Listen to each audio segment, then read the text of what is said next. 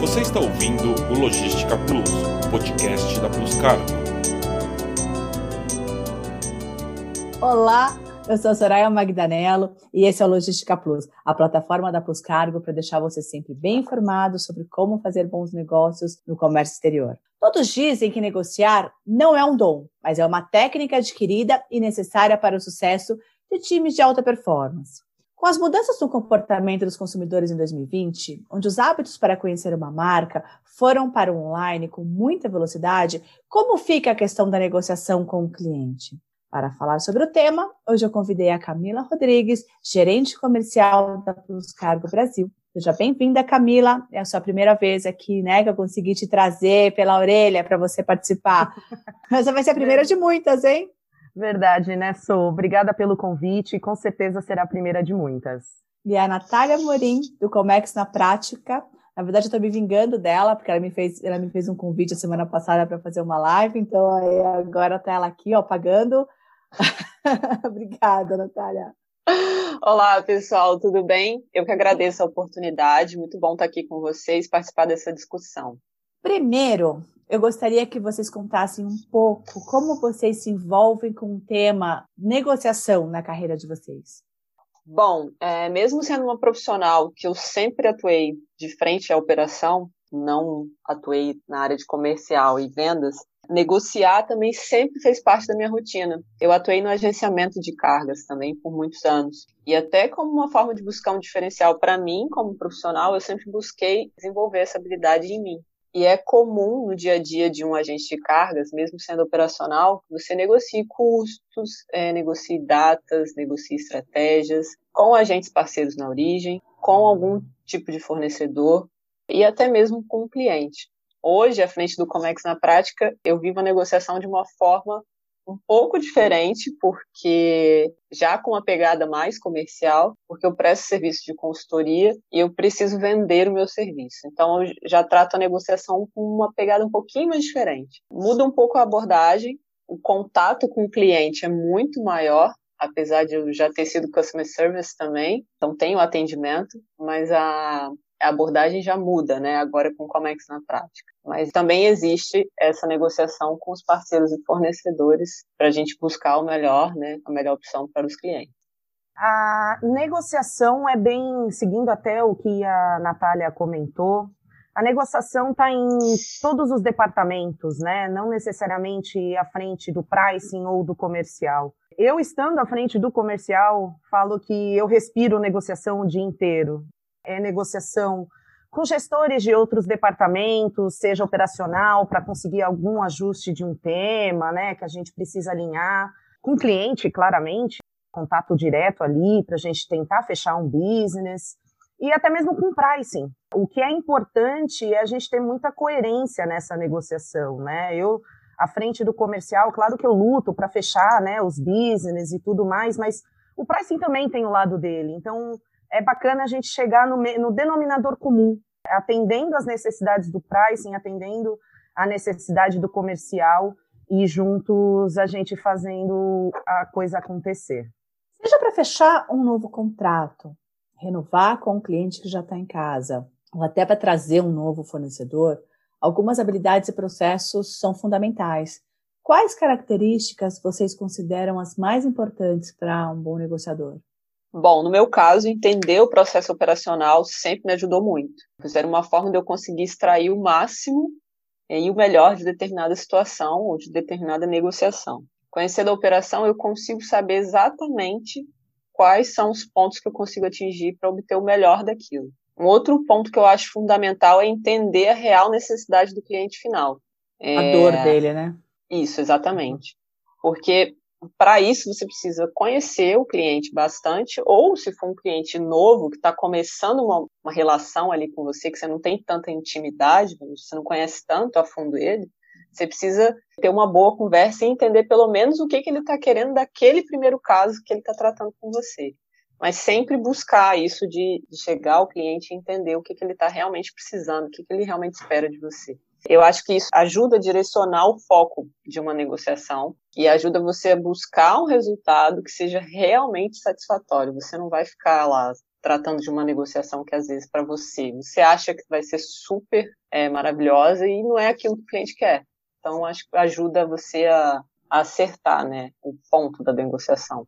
Uma característica fundamental para um bom negociador, que eu, que eu acredito, é realmente entender a dor dele. Se você conseguir entender no contato ali o que ele precisa, eu acredito realmente que seja meio caminho já andado, porque o resto é você mostrar o teu conhecimento, é você mostrar que você pode ajudá-lo no que ele precisa. Então, eu realmente acho que o principal é entender o que o teu cliente precisa e assim explorar ele como um todo. Sabe o que eu acho mais curioso? Numa conversa com o um cliente, ele fala tudo o que está acontecendo, toda a dor dele. É, o grande problema é que a maioria das pessoas que, que, estão tentando vender alguma coisa, elas mais falam do que elas escutam. E Exatamente. acaba que o, e o cliente, numa conversa, você acaba entendendo exatamente o que ele precisa. E muitas vezes, não é frete, né? No nosso caso, né? Que a gente vende frete, mas não é só o frete. O cliente às vezes está com. tem um monte de outros problemas que podem estar acontecendo nesse momento, mas como o vendedor ele fala mais do que ele uhum. escuta, então, acaba que ele volta com a, o pré-conceito de que o, a dor do cliente é frete, nem sempre é, né? E vocês usam alguma metodologia?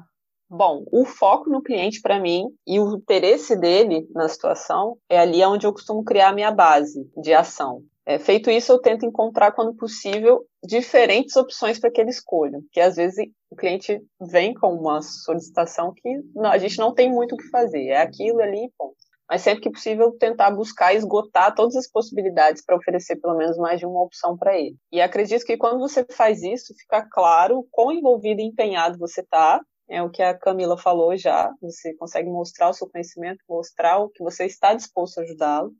Isso já é um segundo passo. E você está dando pontos positivos. Ele está observando você trabalhando com ele. E no caso de uma negociação com parceiros ou fornecedores, para mim é importante mostrar o quanto que ele também pode ganhar com aquilo, que ele também pode ter benefícios, que não vai ser um ganho só meu. Preciso mostrar para ele que aquilo, ele precisa me ajudar, que aquilo ali tem que dar certo, que ele vai ganhar também. Ele vai ganhar com o meu movimento, vamos supor, vou fechar com um cliente aqui, eu vou comprar mais fretes dele, pode ser alguma coisa assim, ou alguma movimentação especial. Antes de iniciar qualquer negociação, eu estudo o cliente. Eu estou falando mais especificamente de cliente, né? Que eu estou aqui no, na parte mais comercial mesmo, né? Então eu procuro estudar o cliente para entender a demanda, para entender o que ele tem, quem ele é. Então eu faço um estudo, porque dessa forma eu já vou munida de informação e no desenrolar da conversa eu consigo, né, plantar uma sementinha, é, mostrar conhecimento sobre aquilo e aí desenrola a, a conversa. Eu acho que flui de uma maneira mais natural, você sabendo com quem você está negociando. E com a pandemia, o que mudou? É, porque agora está tudo digitalizado, né? Como é que vocês estão fazendo negociações nesse cenário? É até engraçado porque o Comex na, da prática nasceu no início da pandemia. Então, assim, eu não tenho histórico pré pandemia do coronavírus para te contar. Mas, assim, utilizando como base, né, o meu trabalho anterior, a gente sempre estava em reunião com os clientes, sempre é. presencial. E hoje isso realmente foi substituído pelas reuniões online, pelas ligações e tudo mais. E já com o Comex na prática, com a, as minhas consultorias, a gente sempre está assim, no Zoom, é, no WhatsApp, é, em telefone, e as pessoas não têm sentido falta, pelo menos comigo, assim, na é. minha visão, das reuniões presenciais. Eu tenho tentado me manter bem próxima dos clientes, mas eu acho que isso está indo de uma forma bem tranquila, bem legal eu vejo uma otimização do tempo incrível. Né? Antes, minha equipe comercial, né, externa, fazer visitas, quantas elas conseguiam fazer ali? Duas, três no máximo, em um trânsito caótico de São Paulo. Hoje, fazemos reuniões no Zoom de 30, 40 minutos, é algo até mais objetivo, né? Não estende-se muito, e duas, três reuniões vai demorar ali três, quatro horas, ela tem o resto do dia para focar em outras atividades e tudo mais. E o engraçado dessa pandemia é o quanto de resultado positivo a gente está conseguindo com essas reuniões via internet. Por conta da pandemia, as pessoas estão mais abertas. As é. pessoas querem conversar, elas querem trocar experiências, né? Antes a gente ligava e não dava para falar, não tinha tempo. Hoje eu vejo realmente as pessoas mais abertas para trocar experiências e fica mais fácil também, né, o desenrolar da, da negociação.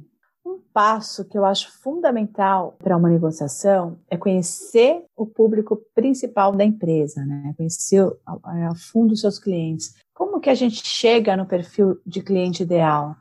Olha, eu também concordo que é um ponto importante esse. É, na minha opinião, ao delinear o público principal, você consegue se tornar melhor e mais focado no atendimento, porque você fica mais personalizado, vamos dizer assim. Mas você também precisa entender o que, que é o melhor para você, você, onde você tem mais ganhos, onde você tem mais retorno, isso também é importante, onde que vale a pena, onde que você consegue é. chegar e aonde você consegue dar o seu melhor ali dentro. É uma relação de ganha-ganha, né? A gente precisa tentar encontrar um cenário que seja bom para nós como empresa e para nós é, atendendo o cliente da melhor forma possível. Eu já tive experiência, por exemplo, com importação de peças de aeronaves, principalmente de motores, e são embarques sempre muito difíceis. Era um nicho que a minha antiga diretoria queria muito entrar e tornar como a, o foco da empresa esse tipo de embarque, a gente não conseguia preços competitivos no mercado né, de frete. A gente não estava conseguindo sobreviver frente aos outros concorrentes. Então, assim, foi muito tempo dando murro em ponta de faca, né? É uma situação que, antes de estabelecer aquele público, aquele tipo de nicho como foco da empresa, né, como principal, a gente precisava passar por diversas mudanças internas, inclusive, é, hum. treinamento da equipe operacional, porque é um tipo de embarque que tem muito, muito detalhe específico e os coordenadores estavam tendo dificuldade e acaba, acabando sofrendo né, com muitos erros nos embarques por conta da falta de experiência e falta de conhecimento. Então a gente deveria ter se preparado melhor antes de ter tomado essa decisão. E aí uhum. acabou que no final voltamos atrás. E depois de pouco tempo partimos para um outro nicho que deu super certo. Foi o nicho de farma. Mas a melhor decisão foi essa, realmente parar, reavaliar e falar, é, realmente a gente não consegue agora isso, porque a gente não está preparado. E que bom então, que, foi, que foi no tempo certo, né? Porque muitas vezes as empresas elas só percebem quando o pior já aconteceu, né? É, exatamente. É, eu também tenho o um pensamento bem parecido com a Natália. É buscar realmente clientes onde a gente pode atender, onde a gente tem serviço que a gente pode oferecer com excelência, eu costumo falar muito que é, eu prefiro perder uma cotação, uma oportunidade, do que perder o cliente. Ah, eu quero uma importação lá da ilha XYZ, onde eu não tenho um consolidado próprio, onde para remover aquela carga demoraria um tempo absurdo, não tenho parceiros confiáveis ali. Então, você pode prejudicar o trabalho todo que você fez com aquele cliente oferecendo um serviço desse. Então, eu acredito realmente que a oferta de um serviço onde você pode trazer expertise e realmente ajudar o cliente é o foco do cliente que a gente tem que, que ter. E você é, é, pode ainda manchar a imagem da empresa por um embarque que você não. Por, por, um negócio que você não é apto a fazer e você se mete para não perder, né? Exatamente. É. Que você poderia ter, ter né, dado a opção de é, esse eu não consigo é. fazer. Você sabe que uma, uma base da, da minha negociação em si, porque eu também faço vendas, né? É a honestidade. Eu sempre falo a verdade. Eu nunca começo com o gato subiu no telhado, sabe? É eu vou direto no ponto porque é muito mais é muito mais fácil, é muito mais honesto você lidar com a verdade do que você ficar arrumando desculpa em cima de desculpa, né? E já mostrando que você está atrás de uma solução, né? So, olha, Exato. aconteceu isso aqui, a gente está fazendo isso, aquilo, a gente vai resolver o teu problema. Eu acho que a transparência é fundamental. Talvez o cliente possa até se assustar um pouco, né, no início, quando você é honesto, mas depois ele fala assim, caramba, né, realmente foi melhor para mim ela ter me usado, né, ter falado comigo. Exato. Agora, gente, como é que mede se um time está negociando bem, hein? E assegurar que todos os clientes sejam bem atendidos? Olha, capciosa essa, hein? Agora, o meu termômetro sou eu mesma, né? Porque eu tô é. sozinha no Comex na prática, mas quando eu era avaliada, né, era sempre essa, aquela, aquele relatóriozinho de resultados e o feedback dos clientes. Isso era muito importante, porque dava para avaliar onde que os pontos que podem ser desenvolvidos, o que, que pode ser melhorado. O feedback do cliente também acho muito importante.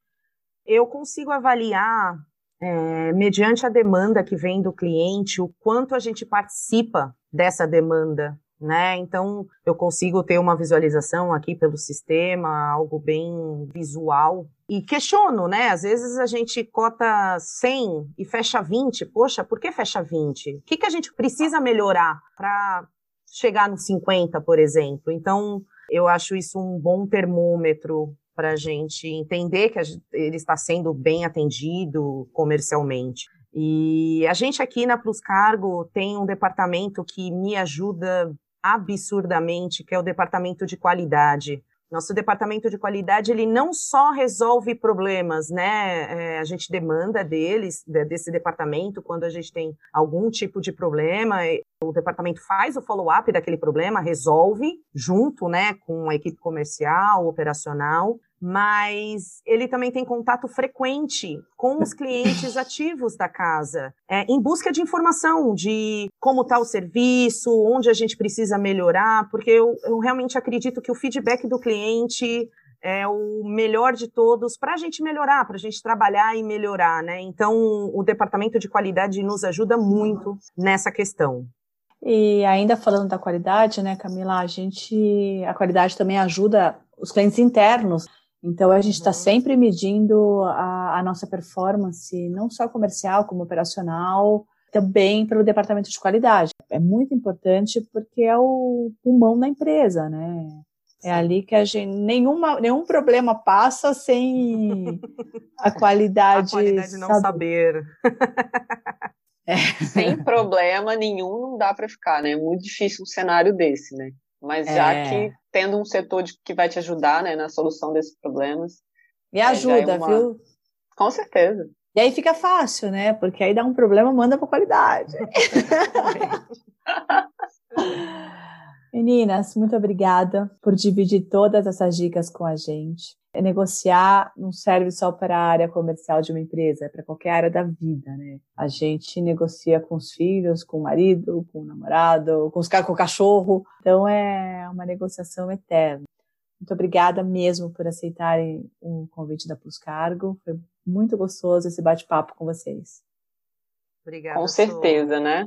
O meu exemplo é clássico. Eu, eu não era, nunca fui, né, da área de vendas comercial, mas sempre vivi, usei a negociação no meu dia a dia e a minha dica é não abandonem essa habilidade de lado nunca, né? Sempre que puder estudar um pouquinho, entender um pouquinho, faça isso. É isso aí. Long life learning. Isso aí. Boa. Ficou com alguma dúvida sobre esse tema ou precisa de ajuda para entender como funciona o transporte internacional? A Pluscargo agora tem um WhatsApp que você pode conversar com nossos especialistas. O contato está lá no nosso site. Obrigada pela audiência e até a próxima. Você ouviu o Logística Plus, podcast da Pluscargo.